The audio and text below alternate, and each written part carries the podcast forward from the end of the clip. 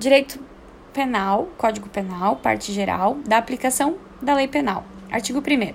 Não há crime sem lei anterior que o defina, não há pena sem prévia combinação legal. Artigo 2. Ninguém pode ser punido por fato que lei posterior deixa de considerar crime, cessando em virtude dela a execução e os efeitos penais da sentença condenatória. A lei posterior, que de qualquer modo favoreceu a gente, aplica-se aos fatos anteriores, ainda que decididos por sentença condenatória transitada em julgado. Lei excepcional temporária, artigo 3 A lei excepcional temporária, embora decorrido o período de sua duração ou cessadas as circunstâncias que a determinaram, aplica-se ao fato praticado durante a sua vigência. Tempo do crime, artigo 4 Quarto, é, considera-se praticado crime no momento da ação ou omissão, ainda que outro seja o momento do resultado. Territorialidade, artigo 5 Aplica-se a lei brasileira sem prejuízo de convenções, tratados e regras de direito internacional ao crime cometido no território nacional Parágrafo 1 considera-se, né, para efeitos penais, considera-se como extensão do território nacional as embarcações e aeronaves brasileiras de natureza pública ou a serviço do governo brasileiro, onde quer que se encontrem, bem como as aeronaves e as embarcações brasileiras mercantes ou de propriedade privada, que se achem respectivamente no espaço aéreo correspondente ou em alto mar. É também aplicável a lei brasileira aos crimes praticados a bordo de aeronaves ou embarcações estrangeiras de propriedade privada, achando-se aquelas em pouso no território nacional ou em voo no espaço aéreo correspondente, e estas em porto ou mar territorial do Brasil. Do lugar do crime, artigo 6 Considera-se praticado o crime no lugar em que ocorreu a ação ou omissão, no todo ou em parte, bem como onde se produziu ou deveria produzir o resultado. Extraterritorialidade, artigo 7 ficam sujeitos à lei brasileira, embora cometidos no estrangeiro, os crimes contra a vida, liberdade do presidente da República, contra o patrimônio ou a fé pública da União, do Distrito Federal, de Estado, de território, de município, de empresa pública, sociedade de economia mista, autarquia ou fundação instituída pelo poder público, contra a administração pública por quem está a seu serviço. De genocídio quando o agente for brasileiro ou domiciliado no Brasil também né, uh, ficam sujeitos à lei brasileira, embora cometidos no estrangeiro, os crimes que, por tratado ou convenção, o Brasil se obrigou a reprimir, praticados por brasileiro, praticados em aeronave ou embarcações brasileiras, mercantes ou de propriedade privada, quando em território estrangeiro e lá não foram julgadas. Parágrafo 1. No caso do inciso 1, o agente é punido segundo a lei brasileira, ainda que absolvido ou condenado no estrangeiro. Essa é a, a extraterritorialidade incondicionada, né? Todos os casos do inciso primeiro, ou seja, é, que atentem contra a vida ou liberdade do presidente da República, contra o patrimônio a fé pública da União, Distrito Federal, Estado, território, município, empresa pública, sociedade de economia mista, autarquia ou fundação instituída pelo poder público, contra a administração pública ou por quem está a seu serviço, de genocídio quando a gente for brasileiro ou domiciliado no Brasil. Todos esses casos são é, extraterritorialidade incondicionada.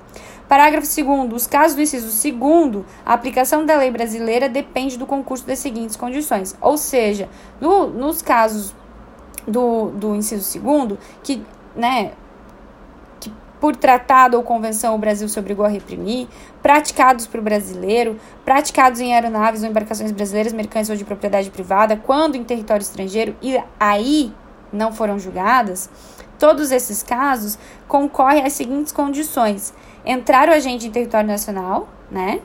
Ser o fato também punível no país em que foi praticado, estar o crime incluído entre aqueles pelos quais a lei brasileira autoriza a extradição, não ter sido agente absolvido no estrangeiro ou não ter cumprido ali a pena, não ter sido agente perdoado no estrangeiro ou por outro motivo não estar extinta a punibilidade segundo a lei mais favorável. Então tem que escolher a lei mais favorável.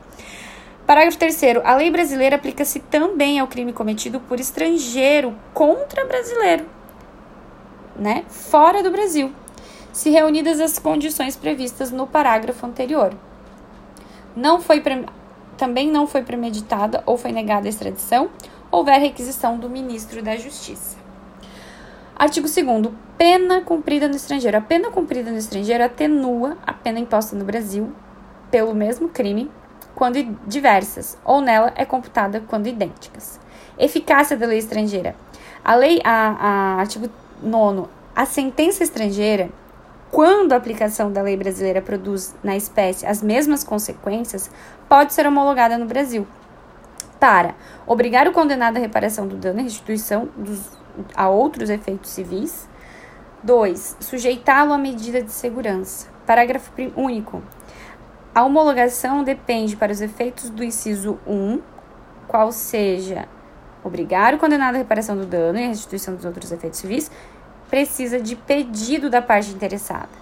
Para outros efeitos da existência, né, para os efeitos, para outros efeitos da existência de tratado de extradição com o país de cuja autoridade judiciária emanou a sentença ou da falta de tratado de requisição do ministro da Justiça.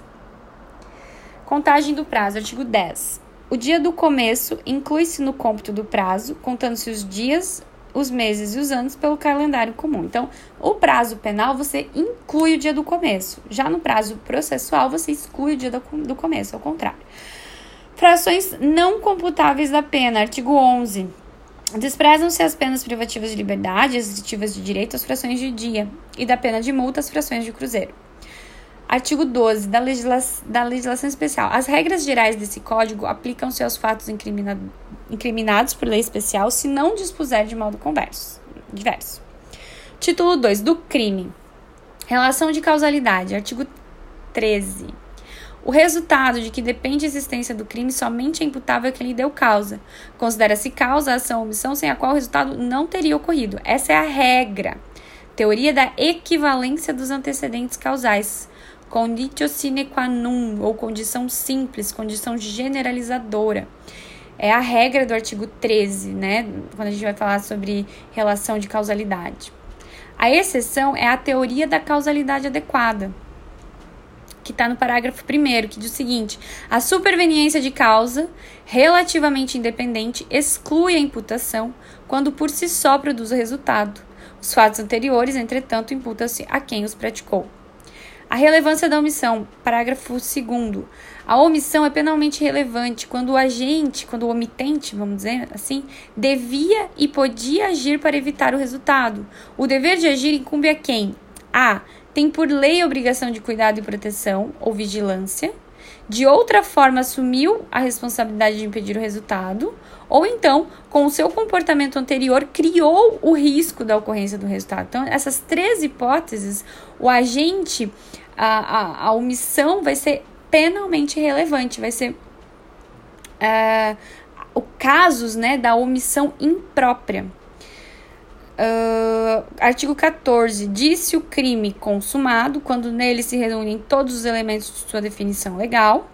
E tentado quando iniciada a execução não se consuma por circunstâncias alheias à vontade do agente. Pena da tentativa. Parágrafo único. Salvo disposição em contrário, pune-se a tentativa com a pena correspondente ao crime consumado, diminuída de 1 um a 2 terços. Então, nós temos essa causa de diminuição de pena, né? A, a natureza jurídica da tentativa seria a causa de diminuição de pena. E qual que é a teoria adotada para a gente é, definir é, a pena na tentativa? É a teoria objetiva, que vai fazer o quê? Vai tratar o crime tentado da mesma forma como o crime consumado, mas com essa diminuição de pena, né? É, é a mesma pena do crime consumado, diminuída de 1 um a 2 terços. Uh, desistência voluntária e arrependimento eficaz. Artigo 15. O agente que voluntariamente desiste de prosseguir na execução ou impede que o resultado se produza só responde pelos atos já praticados. Arrependimento posterior. Nos crimes cometidos sem violência ou grave ameaça, a pessoa né, sem, sem violência grave ameaça, a pessoa, reparado o dano ou restituída a coisa até o recebimento da denúncia ou da queixa por ato voluntário do agente, a pena pode ser reduzida de 1 a 2 terços pontos de prata. Isso aí.